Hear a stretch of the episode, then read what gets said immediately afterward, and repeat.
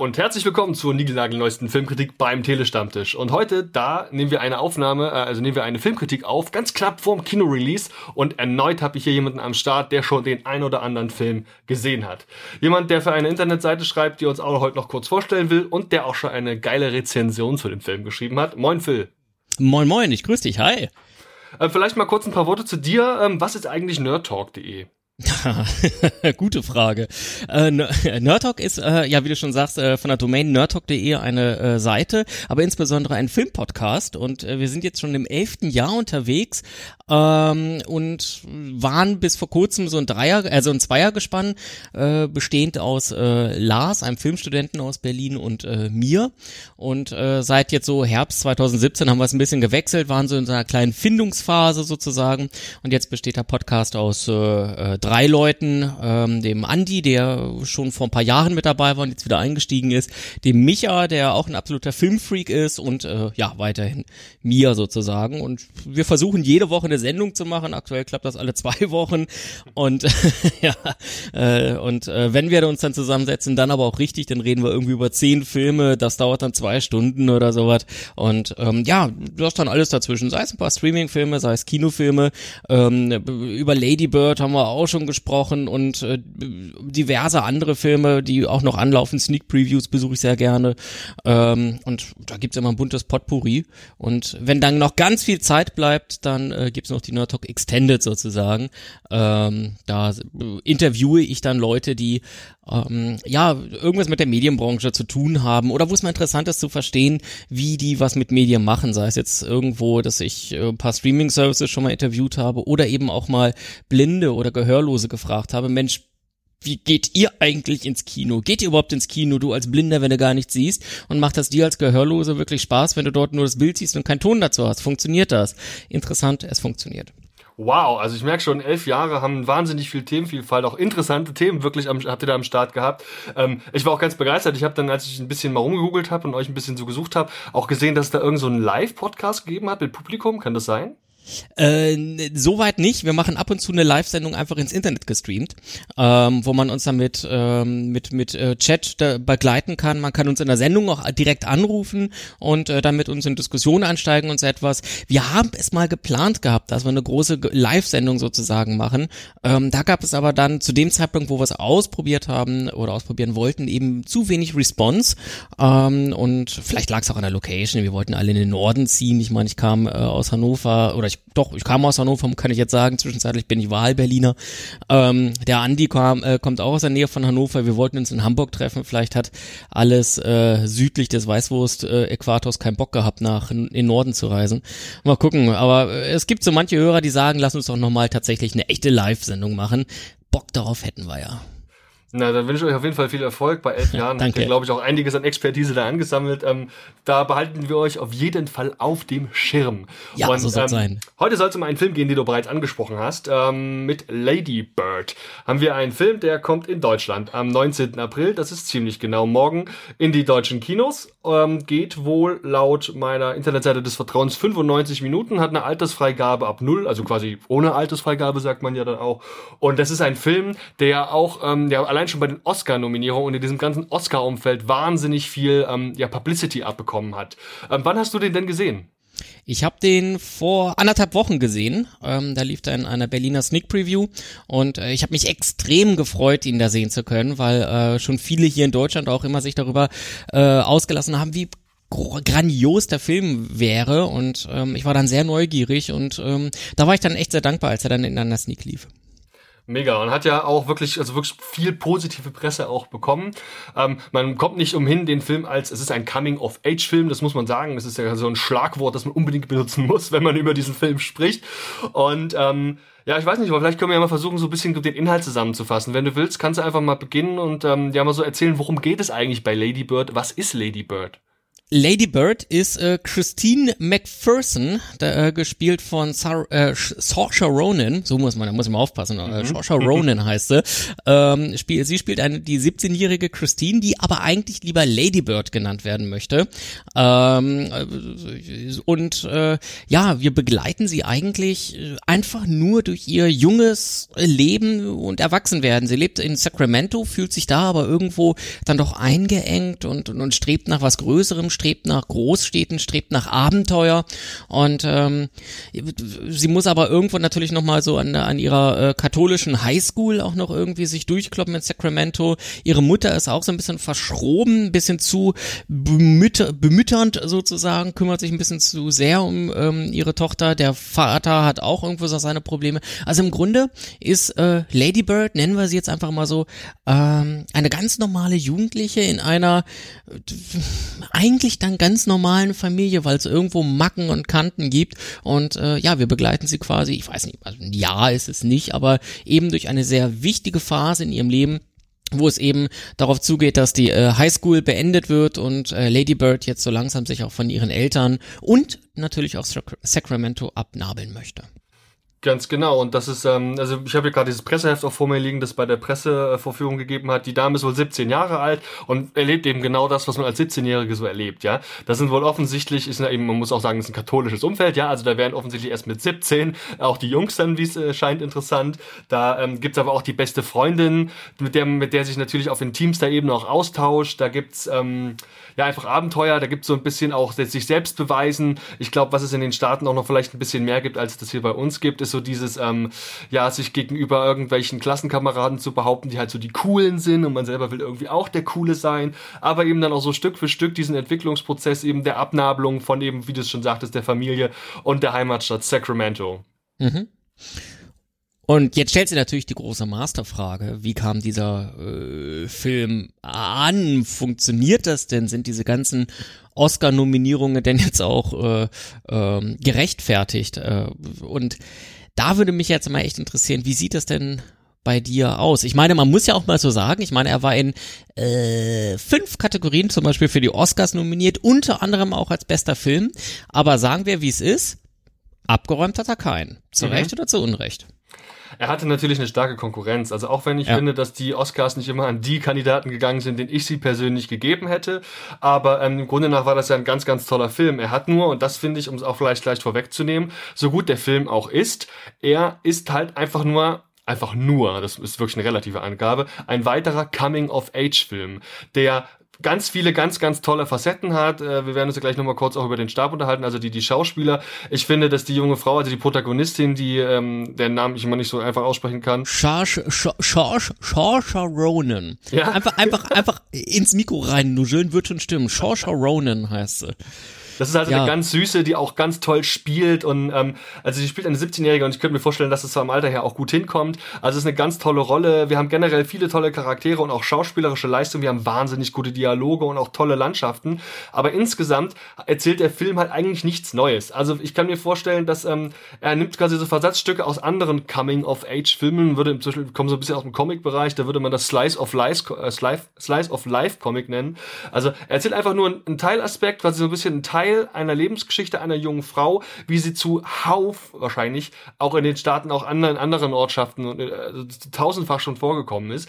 Und da ist halt die Frage, ähm, erzählt der Film jetzt eine neue, irgendwas Spektakuläres oder sind das gar nicht so die, die, die, die, die Maßstäbe, die ich an den Film setzen will und nehm, gehe eher an, an, mit, einer, mit einem kleineren Maßstab an den Film ran. Kurzum, der Film ist ganz toll und hat deswegen auch zu Recht ganz viele tolle ähm, Nominierungen da bekommen, auch bei diversen anderen ähm, Awards ja auch. Aber ähm, naja, also in den Punkten, wo er denn nominiert war, hatte er einfach noch dann jeweils auch deutlich stärkere Konkurrenten. Hm. Also äh, um da jetzt mal äh, den, den, den Kreis zu schließen, also der Film war nominiert als bester Film, beste Regie, Greta Gerwig, ja, muss man auch mal sagen, äh, Erstlingswerk, glaube ich, bestes Originaldrehbuch, auch von Greta Gerwig und ähm, beste Hauptdarstellerin Saoirse Ronan und beste Nebendarstellerin Laurie Metcalf ähm, und Laurie Metcalf spielte äh, wen spielte sie denn? Die Mutter, glaube ich, ne? Ähm, genau. Die äh, in diesen fünf Kategorien war Lady Bird äh, für die Oscars zumindest nominiert. Ich, ich muss noch mal ganz kurz einhaken. Was schätzt du? Nicht, nicht, nicht, schummeln. Wie alt ist Saoirse Ronan? Oh, okay. Also ich habe nicht geguckt und ich hatte jetzt eben ja gesagt, sie macht die 17-Jährige ganz gut. Ja, ganz genau. Also richtig. ich würde sagen, sie ist, sie ist auf kein, also sie, also wenn dann sogar eher noch, naja, wobei. Okay, sag, ich sag mal, sie ist 18. Du sagst, sie ist 18. Sie ist ein 94er Baujahr und damit äh, 24. Wow. Okay, krass. Das, das ist aber beeindruckend. Ja, tatsächlich. Also das und nein, nein, also äh, da sind wir im Grunde schon mal bei einem äh, Aspekt, der noch nicht so viel mit dem Film zu tun hat. Ähm, sie wurde ganz schön im positivsten Sinne, her, äh, Sinne heruntergewirtschaftet in dem Film. Sie ist da ja tatsächlich nicht die wunderschöne und die heiße und so weiter, sondern sie ist da irgendwie so ein Mädel von nebenan und ähm, und dann und, und sie sieht halt da auch manchmal nicht so ganz schick aus und sowas und sie ist halt ein ganz normales Mädchen und ähm, da, da haben die Maskenbilder wirklich einen guten Job gemacht. Wobei Shasha Ronan jetzt mit ihren 24 Jahren jetzt auch nicht so krass alt aussieht. Aber ja, ich war auch ziemlich überrascht, ähm, dass sie dann doch dieses im Verhältnis zu 17 Jahren zumindest äh, gestandenes Alter hat. Aber interessant, da sind wir genau bei dem Aspekt, den ich bei diesem Film so hervorragend fand. Lady Bird ist normal. Er ist so unspektakulär. Er, er ist so, er, er macht keine großen Szenen oder irgendwie so etwas, sondern das, was man in Lady Bird sieht, ist das, ist das Leben. Ja, und das, das fand ich so ganz großartig. So wie äh, die, die, die Rolle von Lady Bird äh, so, so unspektakulär ist und eben auch jetzt nicht die absolute Schönheit ist, sondern einfach ein ganz normales Mädchen, was irgendwie ganz normale Bedürfnisse hat. Ich meine, jeder von uns, der irgendwie dann so in das Alter kam, wollte sich dann so abnabeln und irgendwie die ganzen äh, Heimatstädte sind beschissen und man sucht sich einen neuen Freundeskreis und jetzt bin ich doch sowieso erwachsen. Es gibt so eine ganz tolle Szene im ähm, in, in, in, in dem Film, wo ähm, Lady Bird dann tatsächlich ihren 18. Geburtstag feiert und dann in irgendwie so ein äh, Kiosk oder Liquor Shop reingeht und sich dort harte Alkoholiker und Kippen und sogar ein Pornoheft, glaube ich, kauft. Endlich saufen. Genau. Und, und sie dann auch so sagt, weil, weil ich darf das jetzt kaufen. Ich bin jetzt 18. Ich habe heute Geburtstag. Und der, der Verkäufer auch nur so, ja, okay, äh, Glückwunsch. Aber mal, äh, ja, tatsächlich. Aber ganz ernsthaft waren wir nicht alle total stolz, als wir 18 waren. Der eine äh, ist äh, sofort an dem Tag irgendwo in den nächsten Puff gegangen, der andere ich habe relativ nach meinem kurz, kurz nach meinem 18. Geburtstag mir ein äh, PC-Spiel ab 18 gekauft und ich habe mich geil gefühlt dabei. War auch unsicher, weil ich, ich wurde natürlich nach dem Ausweis gefragt, aber das sind alles solche Geschichten, das ist normal und, die, die, und Lady Bird macht eben nicht diesen, diesen großen Bogen, macht große Liebesdramen oder ähm, wenn wenn wenn äh, Liebe zusammenbricht, dann äh, ähm, wird auch nicht die, der große Liebeskummer inszeniert, sondern in irgendeiner Form, fuck man, das Leben geht weiter. Und so geht das Leben bei äh, Ladybird auch weiter. Und sie lebt auch weiter. Natürlich ist sie dann auch mal äh, traurig, als dann so die Liebe in die Brüche geht, zumal Ladybird ja noch einen weiteren Faktor hat, was die Liebe da betrifft. Ähm, und äh, trotz alledem dreht sich die Geschichte, dreht sich die Welt weiter und auch Ladybird äh, lebt weiter und das zeigt der Film so toll und das rechne ich ihm ganz, ganz hoch an, dass er eben nicht so äh, pomp böse Coming-of-Age-Geschichten äh, erzählt. Es gibt so eine ganz tolle Abschlussszene bei, ähm, ähm, wie heißt das, Perks of a Lady, äh, Perks of a Wallflower, ähm, wie heißt das auf Deutsch, äh, vielleicht lieber morgen mit Emma Watson. Da gibt es ganz zum Schluss diese Szene, wo dann die Jugendlichen auf einem offenen Pickup ähm, in den Sonnenuntergang nach einer durchgemachten Nacht äh, fahren. Emma Watson guckt in die aufgehende Sonne, der Wind weht durch ihre Haare, im Hintergrund singt David Bowie, We Could Be Heroes Just for One Day. Alter, das war auch ein ganz, ganz großartiger Coming-of-Age-Film, aber er hat halt ganz, er, er er hat es mit Pauken und Trompeten inszeniert. Und Lady Bird ist da so normal, so unspektakulär, so nah an der Realität. Und das fand ich so toll. Und gerade diese reduzierte Art und Weise, den Film dann eben auch zu präsentieren und hier eben jetzt nicht, sage ich mal, einen großen Epos zu erzählen, sondern eben wirklich mal einen Schritt zurückzugehen und da vielleicht auch andere Perspektiven und Blickwinkel zu ermöglichen, das ist natürlich auch eine Sache, die man, von der man ausgehen kann, dass die ähm, Greta Gerwig hier äh, im Speziellen so auch gewollt hat. Sie ist wohl selbst, also die die die ähm, äh, Regisseurin ist wohl selbst auch in Sacramento geboren und mit Jahrgang 83 tendenziell ja auch eher noch dem jüngeren äh, Hollywood-Volk zuzuordnen und wird da also der Film, das sind auch ihre Aussagen, hat natürlich natürlich teilweise auch autobiografische Aspekte von ihr, ja. Also sie hat wohl das Drehbuch eben geschrieben und hat dann natürlich auch Sachen reingepackt, wie sie sie erlebt hat, wie sie Sacramento auch wahrgenommen hat. Und das natürlich auch einfach mal schlichtweg vermutlich ihr Ziel gewesen mit diesem Film. Es ging jetzt gar nicht vielleicht da so darum, ähm, die einzelnen Figuren so in den Vordergrund zu rücken, wobei dann natürlich die Protagonistin da einen ganz entscheidenden Anteil des Films trägt, aber eben auch Sacramento und die Menschen in Sacramento zu zeigen. Und das tut sie eben sehr erfolgreich, indem sie eben diesen Blick auf diese Familie hat und dann eben auch verschiedene Sets abarbeitet, wie unter anderem die Schule, an der sie ist. Wir sehen die mal in einem Klamottenladen eine Runde shoppen. Wir sehen die äh, natürlich in der Kirche, wie sich's gehört. Und in vielen anderen Locations, die anscheinend, ich war noch nie dort, typisch für Sacramento sind. Also ich war da auch noch nicht, muss ich ganz offen sagen. Aber äh, weiß ich nicht. Aber äh, auf jeden Fall sind es typische Aktivitäten von irgendwie so einer jungen Frau. Ähm, Schule, Kleidung kaufen endlich mal. Und da gibt es ähm, auch immer wieder ganz, ganz großartige Szenen, auch gerade jetzt beim Einkaufen der Kleidung, wo ähm, dann, dann, dann Lady Bird sich mit ihrer Mutter äh, auseinandersetzt und, und, und es einen ganz, ganz großartigen Dialog gab, wo, ähm, wo, wo dann die Mutter irgendwie so zwischen den Zeilen sagte, Mensch, also ich will ja aus dir etwas Schönes machen, ich will ja, dass du gut aussiehst. Und äh, sie dann darauf, die Lady Bird dann darauf antwortet, irgendwie sinngemäß, und was ist das, was du hier siehst, wenn das alles ist? Mhm. Das ist so ein, da, an, an, solche ruhigen Momente, solche tiefen Momente in eingeflochten in den Alltag bringt der Film immer wieder mit. Es gibt noch so eine Szene beim, ähm, wo der Vater ein, ein äh, dann äh, sein sein Sohn, wobei da stellt sich auch nochmal die Frage, ob das tatsächlich der Sohn ist, bei der Berufssuche unterstützt und ihm dann in einer ganz ganz besonderen Szene ihm nochmal dann den die Krawatte richtig rückt und so etwas.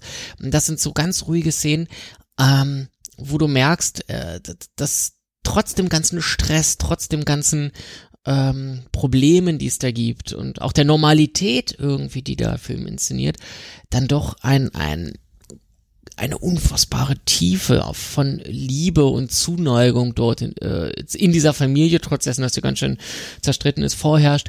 Und äh, ja, das, das ist eine schöne Message, wie ich finde, dass irgendwo der Film einem auch mitgibt pass auf, auch wenn du dich streitest, auch wenn du den ausgestreckten Mittelfinger deiner Heimatstadt hinzeigst, aber es ist deine Heimatstadt und äh, gerade die letzte Szene in Lady Bird zeigt dann auch nochmal, irgendwo wirst du äh, du bist halt eine Tochter und du bist, du hast deine äh, Heimat in Sacramento und ähm, solche Dinge wirst du nicht los und es ist gut, dass du sie nicht los wirst. Und das zeigt dieser Film so, so großartig, so normal. Ich verstehe das, um ehrlich zu sein, ich verstehe das auch nicht so richtig, warum ich einen stinknormalen Film so geil finde. Vielleicht, weil er so extrem normal ist.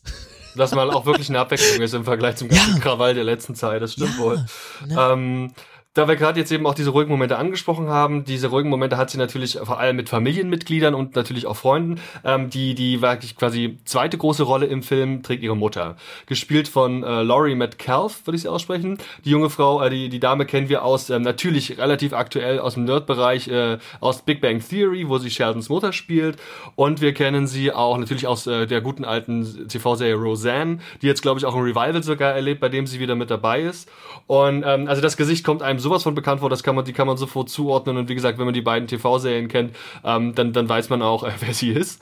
Und ähm, ihre Leistung wirklich ganz toll, weil, weil bei ihr sehr glaubhaft ist, sie ist halt eben die Mutter. Das heißt, sie hat im Kern ihrer Figur eine äh, starke Liebe zu ihrer Tochter, ist natürlich aber einfach auch aufgrund der angespannten A, familiären Situation. Ja, es geht also nicht allen Familienmitgliedern gut, ganz im Gegenteil, es gibt da wirklich auch Streit und eben auch der Belastung. Sie ist wohl, glaube ich, Krankenschwester oder Ärztin sogar, ich glaube eher Krankenschwester in einem Krankenhaus, schiebt auch mal Doppelschichten, hat da entsprechend Stress, ist gezwungen, einfach auch Geld mit nach Hause zu bringen.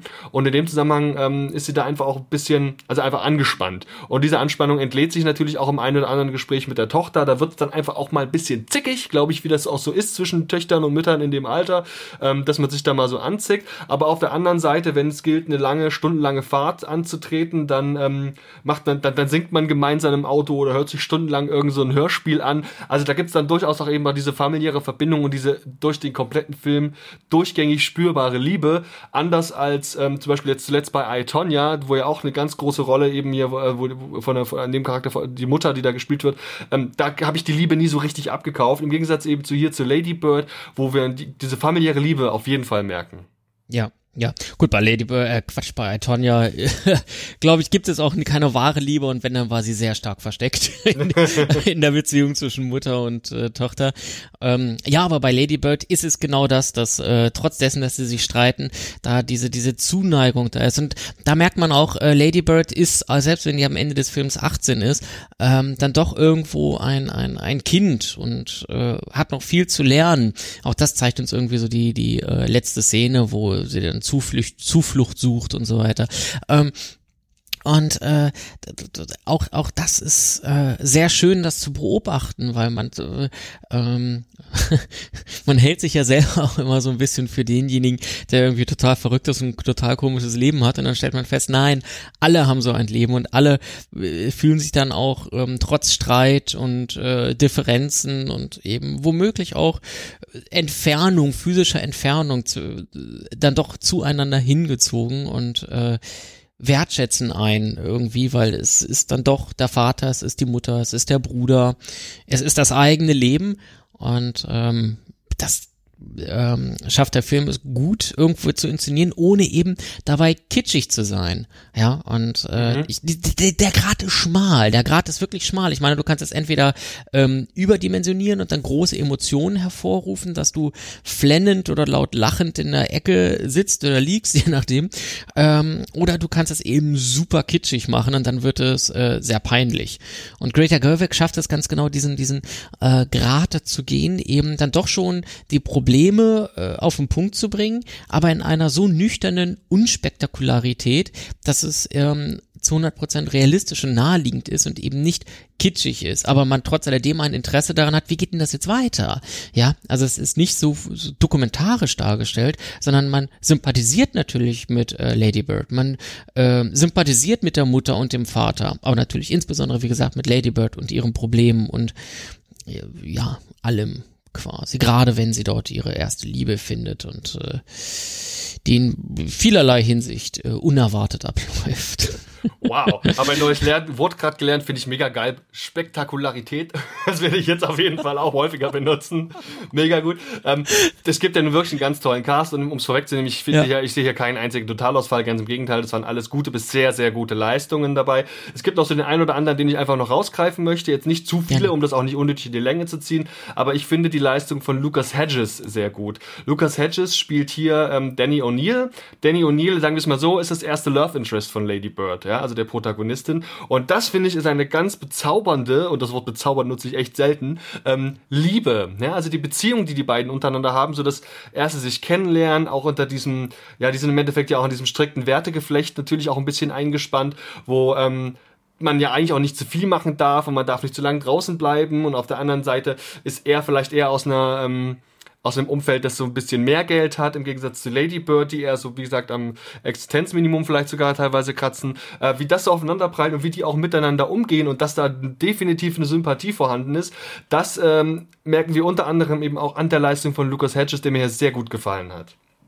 ich, äh, ja, muss ich voll zustimmen. Also gerade diese, diese, diese Unsicherheit, die die beiden auch vorantreibt, diese, äh, ja, Sorge, wie muss ich jetzt mit meinem Gegenüber umgehen? Und trotz alledem, dieser innere, ja, Trieb klingt jetzt äh, sehr, sehr, sehr tierisch, sehr animalisch, aber dann doch irgendwo dieses innere, der Wille, dann doch irgendwie miteinander was anzufangen. Und die beiden wissen nicht so richtig, die wären sich da sehr dankbar, glaube ich, gewesen, hätten sie irgendwie eine Bedienungsanleitung füreinander vorgelegt bekommen.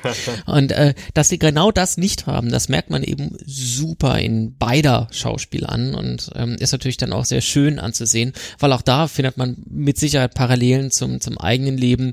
Äh, auch, auch wir sind jetzt nicht beim ersten Mal rausgegangen und haben den dicken Macker raushängen lassen, sondern waren uns auch irgendwie unsicher. Fuck, wie läuft das jetzt alles hier? Wie sind jetzt eigentlich die Regeln, die keiner einem so richtig erklärt, ähm, aber offensichtlich alle kennen, bis auf man selber irgendwie nicht. Ja, und das machen die, das machen die beiden wirklich großartig.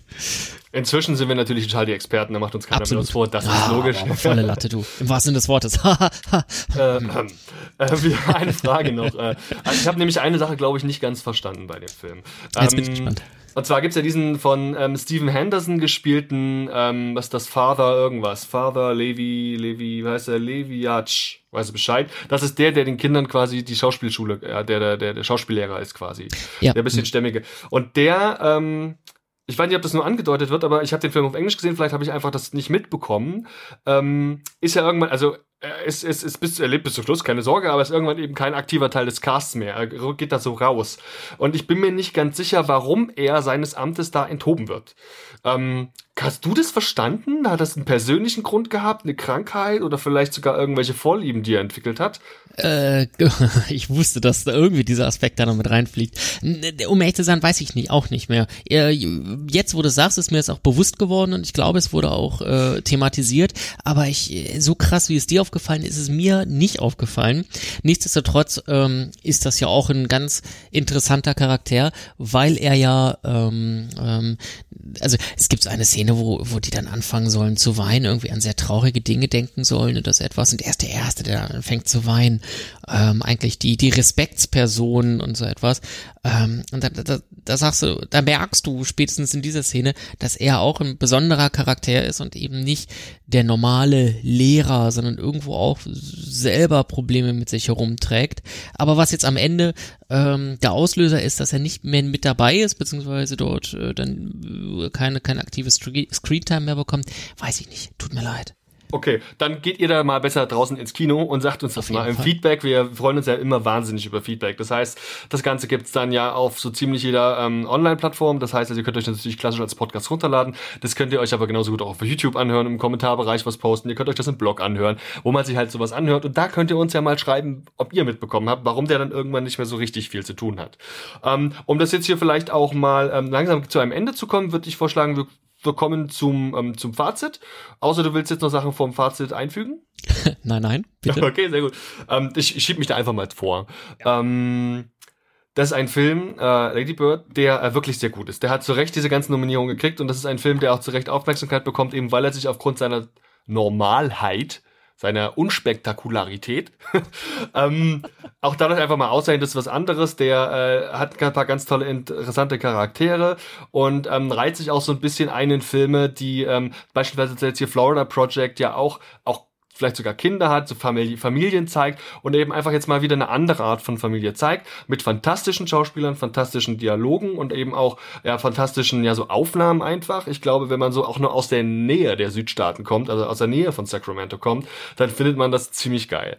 Ich persönlich kann dem Film aber leider keine volle Punktzahl geben. Bei uns gibt es immer auch so fünf, bis zu fünf Punkten, ähm, das, weil dafür müsste er ein absolutes Meisterwerk sein und um ein absolutes Meisterwerk zu sein, äh, und das nehme ich mir einfach raus im Rahmen meiner subjektiven Bewertung, müsste er mir irgendwas erzählen, was ich halt, naja, womit ich nicht gerechnet habe. Also sei es nicht, vielleicht nicht unbedingt gleich ein Twist, aber zumindest irgendwie einen ganz krassen Dialog, der mir in Erinnerung bleibt. Oder irgendeine Interaktion zwischen Schauspielern, irgendein Handlungsverlauf, mit dem ich absolut nicht gerechnet habe. Und naja, der kommt halt leider nicht vor. Ich gucke einer junge Frau beim Erwachsenwerden zu und das macht sie sehr gut. Der Weg dahin ist das Ziel und deswegen auch wunderbar zu sehen. Aber es ist eben leider nicht so, dass ich dem Film nur deswegen schon eine volle Punktzahl geben kann. Und so wäre ich bei vier Punkten, vielleicht sogar wirklich mit der Tendenz dann zu mehr. Also wenn, wenn wir halbe Punkte Punkte sagen, dann viereinhalb sogar, aber mehr kann ich leider nicht vergeben. Wie sieht's denn bei dir aus? Okay, also eine Fünf-Sterne-Bewertung heißt bei mir, ähm, der Film hat mich total gegen die Wand gerockt und äh, ich würde ihn mir am liebsten gleich im Anschluss nochmal anschauen, um da jetzt mal so äh, so eine so eine Abgrenzung äh, zu schaffen, wie bei mir dann halt die fünf Sterne werten äh, oder bewertet werden. Und ähm, Lady Bird ist ein Film, der äh, ja, wie schon häufiger gesagt, ein, ein sehr normales Aufwachsen erzählt und man muss sich ein bisschen Zeit nehmen, man muss mit diesem Film wirklich warm werden, gerade weil er so unspektakulär ist und so so äh, wenig äh, Haken und Ösen hat, wo man sagen kann, oh mein Gott, jetzt bin ich super hooked und ich will wissen, wie das weitergeht, sondern man einfach einer jungen Frau beim Erwachsenwerden zuschaut, braucht man eine Weile, um äh, mit diesem Film und den Charakteren klarzukommen, weil die werden auch nicht groß eingeführt, so wie andere Coming-of-Age-Filme startet der Film einfach in the Action, ähm, es geht los mit einem äh, mit mit einem Streitgespräch im Auto und äh, zack sind wir in dem Leben von ähm, Lady Bird, von ihrer Mutter und so weiter drinne. Da braucht man eine ganze Weile ähm, warm zu werden mit den Charakteren und zu verstehen,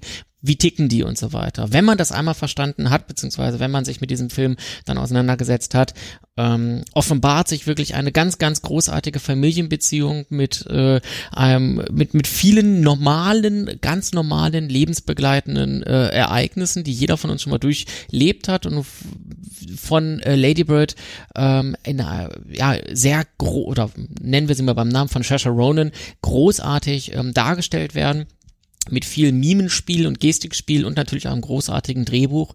Ähm, und äh, mit jeder Minute, die dann nach dieser etwas äh, schwierigen Einstiegsphase dann ich diesen Film gesehen habe, umso mehr gefiel mir dieser Film, umso mehr habe ich ihn vergöttert, ähm, eben für seine Unspektakularität, da ist das Wort wieder, und, ähm, und äh, eben seine, seine schöne Art, genau solche Lebensereignisse zu erzählen. Und ähm, tatsächlich war für mich dann das, das Ende auch wirklich dann ein, ein großartiger Schlusspunkt, ein großart, ein dicker Strich als Summenformel. Man kann jegliche Metapher nehmen, es war es, das super abgeschlossen. Ich war restlos begeistert und äh, ich gebe ihm die 5 von 5. Ich bin aus dem äh, Kino raus und habe mir gesagt, okay, jetzt willst du diesen Film nochmal angucken, weil er einfach so auch, auch gerade im, im, im Subkontext so herzlich ist, so liebevoll und so natürlich. Mega. Phil, Vielen, vielen Dank, dass du dir heute die Zeit genommen hast, mit uns über Ladybird zu sprechen. Selbstverständlich packe ich alles, was es zu dir gibt, also alle Links und natürlich auch die Link, die ähm, ja die Filmkritik, die du geschrieben hast, die werde ich ja, auch in die Show Notes packen, ja, so dass man sich das nochmal in Ruhe anschauen kann. Ähm, es hat mir wahnsinnig viel Spaß gemacht und ich würde mich freuen, wenn wir das nochmal wiederholen können. Ja, kann ich nur zurückgeben. Auf jeden Fall, gerne. Bis zum nächsten Mal dann. Ciao. Jo, hau rein. Tschüss.